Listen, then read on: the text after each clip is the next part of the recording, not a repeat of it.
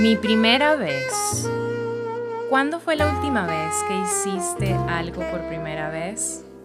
Con Memi por secanestereo.com. I like to do a song of great social and political import. It goes like this. Oh Lord, won't you buy me a Mercedes Benz? My friends all drive Porsches. I must make amends. Worked hard all my lifetime, no help from my friends. So, oh Lord, won't you buy me a Mercedes Benz? Oh Lord, won't you buy me a color TV? Dialing for dollars is trying to find me. Oh Lord, won't you buy me a Mercedes Benz? Creo que probablemente tanto tú como yo tenemos muy claro cuál es el auto de nuestros sueños. Sepas mucho o no de autos, todos hemos pensado al menos una vez qué tipo de auto nos gustaría manejar, cuál sería su color y hasta su olor. Definitivamente en mi caso, mi carro olería a coco. Me enloquece ese olor. O algún aroma similar, quizá como el, el olor de la cera de pulir tablas de surf. ¿Lo conocen? Bueno, bautizaría con nombre y apellido, fecha de cumpleaños y hasta nacionalidad ese carro. Hoy vamos a recordar nuestra primera vez detrás de un volante cuándo, cómo, dónde, por qué y quién. Me parece que en todas las historias siempre hay un acolitador que estuvo allí motivándonos a que manejáramos sin miedo, haciendo de alguna forma ese proceso un poco más fácil, esa gran primera vez. ¿Recuerdas quién fue? Janis Joplin quería un Mercedes-Benz. ¿Tú cuál quieres? En Cali, Colombia, son las una y 10 de la madrugada. Es la una de la madrugada del día número whatever de cuarentena. Mi cabello está un poco más largo. Eso me gusta. Aún no decido si hacer té o café para acompañar la grabación de este episodio. Pero lo que sí sé es que para mí manejar siempre me acelerará ese sistema nervioso. No importa si es la primera, la segunda, la decimacuarta vez que lo haga. Que comience este programa que se llama Mi primera vez. Hoy vamos a recordar esa primera vez frente al volante. Ponte cómodo, que esto ya empezó. El automóvil no es solamente un medio de transporte, es un medio para demostrar tu personalidad, carácter y en algunos casos la opulencia o estilo de vida que llevas. Cada persona se siente identificada con un auto. Y hasta los que han comprado un Pontiac Aztec, uno de los autos más feos de todas las épocas, se han identificado con él. Es real el hecho de que un auto puede hacerte ver más atractivo. Sin embargo, pienso que eso es algo tan subjetivo que definitivamente puedes tener un convertible negro mate y no levantar ni el polvo. Si no tienes la actitud que ese carro amerita, probablemente pues parece que es un carro prestado o que simplemente algo no anda bien, algo no encaja, es como una especie de show. Investigando distintos estudios de mercadeo, ya saben que amo ese tipo de detalles, he elaborado una lista de autos que deberían estar al alcance del hombre promedio y que atraen a la vez a la mujer promedio. Y bueno, tú te preguntarás, pero ¿por qué hice esa lista o por qué hice ese estudio? Pues mira, estamos en cuarentena y es mi forma de entretenerlos compartiendo con ustedes datos triviales que aunque no lo crean, sé que en algún momento les servirán. Yo que se los digo. Entonces, las mujeres clasifican estos estilos como los automóviles para los hombres atractivos. Las camionetas tienen un 32% de su atención, los automóviles deportivos un 27%. Los carros híbrido o eléctricos tienen un 9% de la atención de las chicas. las minivans un 2% y los camiones un 1%. Las mejores marcas de autos para los hombres atractivos, entre comillas, según el ranking de las mujeres promedio son 1 Ford con el 16%, 2 Chevrolet con el 13% y 3 Porsche o Porsche con el 11%. Las mujeres abrumadoramente apuntan al color negro con un 53%, por Dios. O sea, si el carro es negro, probablemente llames mucho la atención de esa chica. Seguidos de colores como el plata con un 16% y el rojo con un 13%. Ahora hablemos de cómo los hombres clasifican los tipos de vehículos para las mujeres atractivas, ¿por qué no? Automóviles deportivos tienen un 39% de la atención de los chicos. Los sedanes, 22%. Las camionetas, un 10%. El híbrido o eléctrico, un 6%. Las minivans, 4%. Así que entonces, ¿cuál creen ustedes que sea la marca que los chicos quieren ver en las chicas? Pues miren, un 16% quiere ver a las chicas en un BMW. Un 14% quiere ver a las chicas en un Mercedes-Benz. Y un 10% en un Porsche. Los colores de autos para las mujeres atractivas son rojo con un 40%, negro con un 23% y plata con un 14%. ¿Ustedes qué opinan? ¿Se vieron reflejados quizá en al menos uno de los datos estadísticos que compartí con ustedes? Cuéntenme, cuéntenme por favor. Recuerden que tenemos disponible el correo electrónico mi primera vez podcast y yo me muero por leerlos.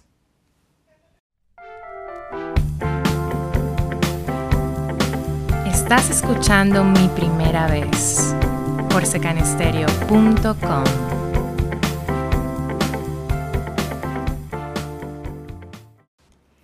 Abrir la caja de recuerdos y encontrarme viviendo de nuevo una cantidad de experiencias vividas en diferentes autos es algo maravilloso.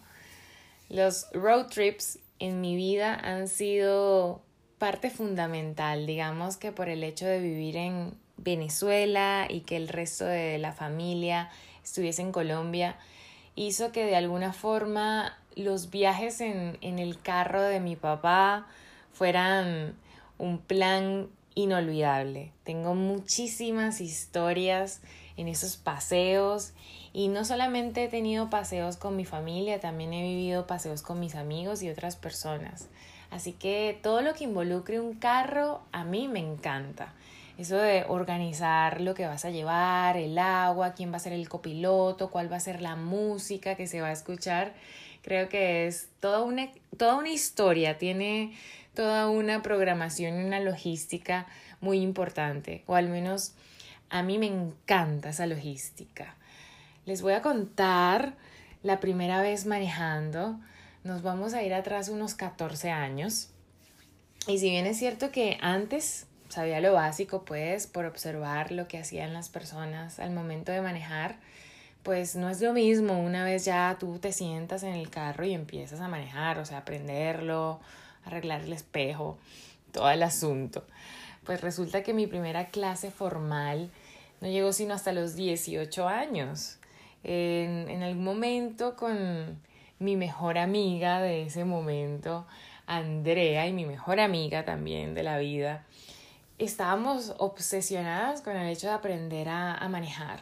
Entonces yo me puse súper intensa a decirle a mi padre que bueno, que dedicara un tiempito, pues, dedique, dedique tiempito a enseñarme a manejar. Entonces, pues nada, resulta que se puso la 10, Mejía, llegó un domingo muy caraqueño, hacía unos 30 grados de temperatura y nos fuimos. Nos salimos del apartamento y empezó la fiesta. Empezó esa fiesta donde el plan era básicamente El destino era ir a comprar la comida del almuerzo. Íbamos a trasladarnos desde Chacao hasta la California. Y la ruta escogida, pues la Francisco de Miranda. Eh, pues si nunca has estado en Caracas, te cuento que es una avenida recta, no hay mucha complejitud, básicamente es una ruta perfecta para aprender a manejar. Y bueno, mejor que era un día domingo. Así que arrancamos, básicamente mi papá me lanza así, o sea, arranca.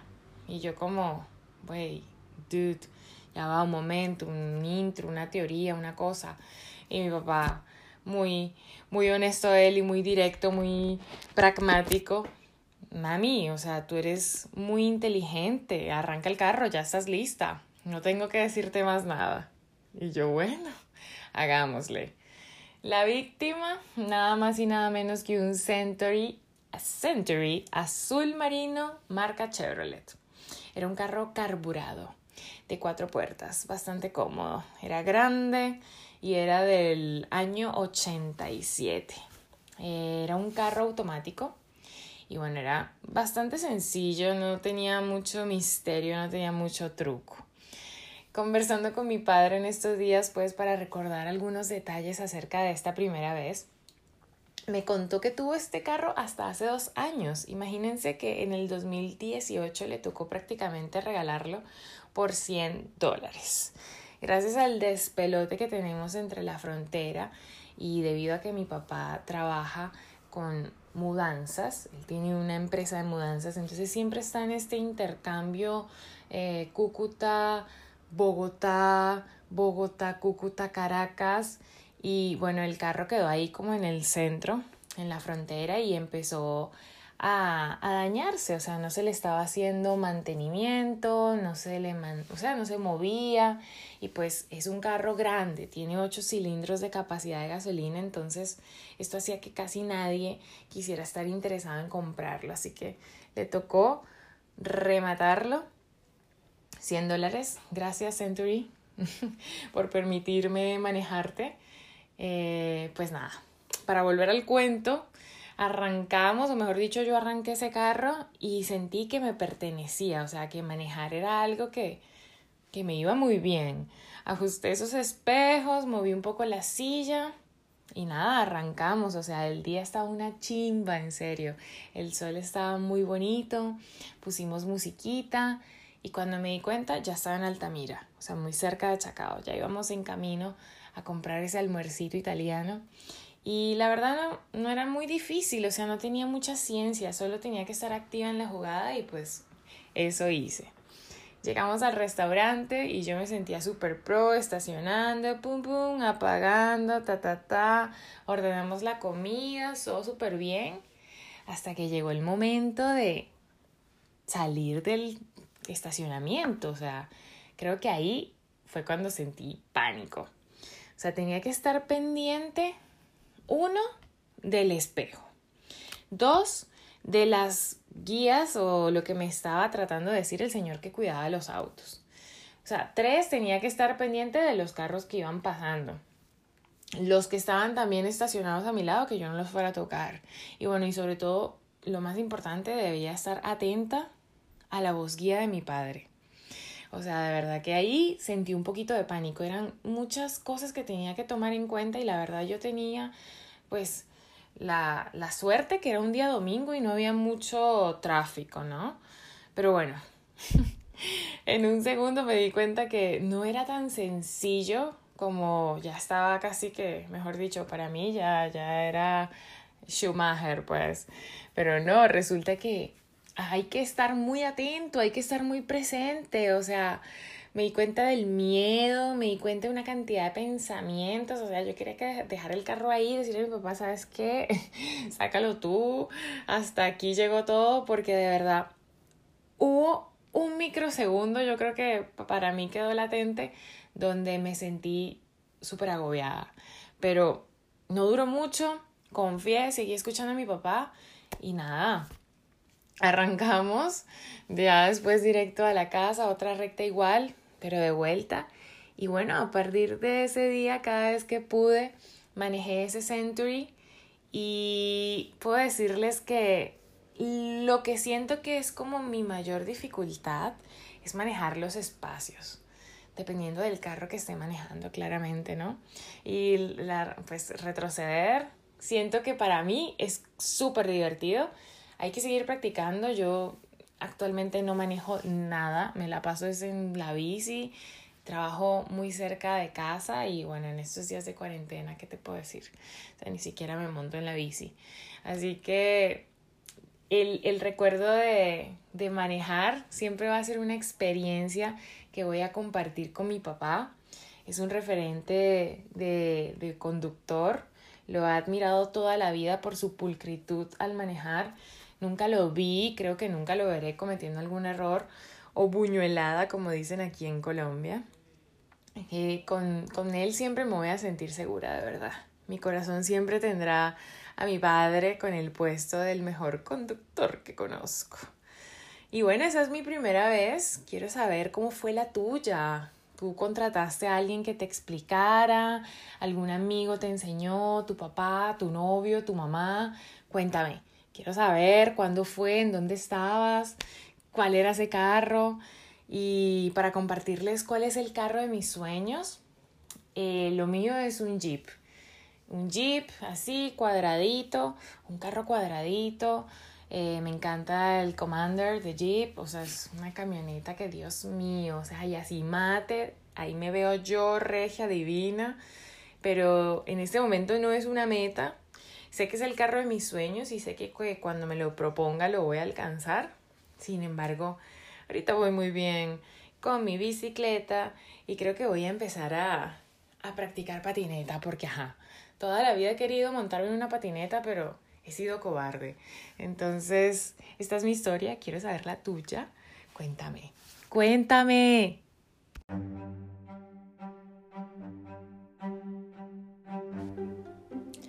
A continuación, tres datos curiosos sobre el uso que hacemos de un auto. 1. El tiempo que pasamos al volante a lo largo de nuestra vida. Como sucede con el teléfono móvil, el coche también se ha convertido en una extensión, para muchos de sus usuarios, de sí mismos.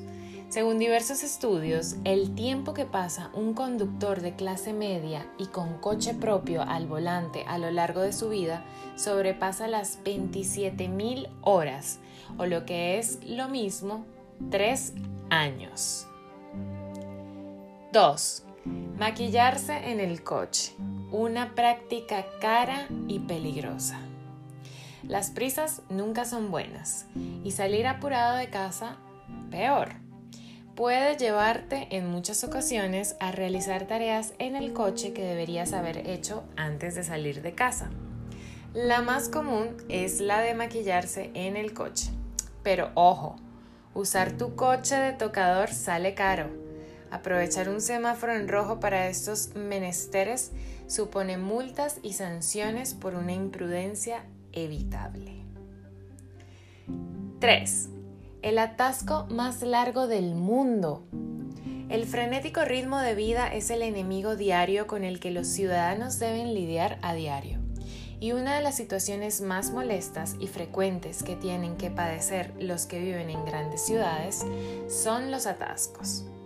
Cuando el volumen del tráfico supera la capacidad de la vía, se producen las congestiones y en lugares del mundo donde la población se cuenta por millones, los atascos pueden convertirse en una auténtica pesadilla. Es, por ejemplo, el caso de la ciudad de Pekín, que en el año 2010 contaba con 22 millones de habitantes y registró el atasco más largo de la historia. La carretera que une el Tíbet a Pekín superó las dos semanas de tráfico completamente paralizado.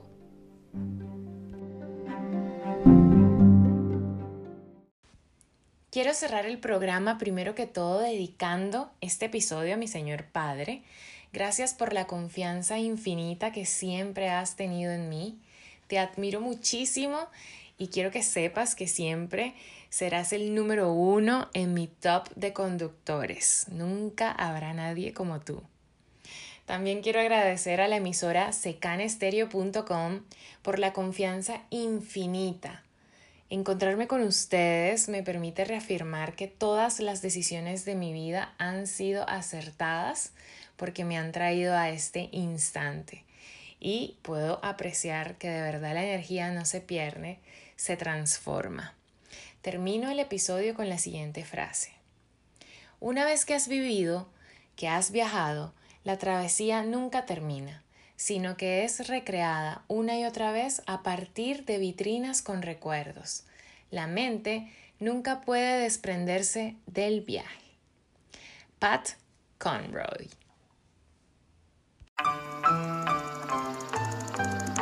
Hasta aquí llega su programa Mi Primera Vez. Nos encontramos el próximo viernes a las 6 de la tarde para que recordemos juntos esa gran primera vez por secanestereo.com.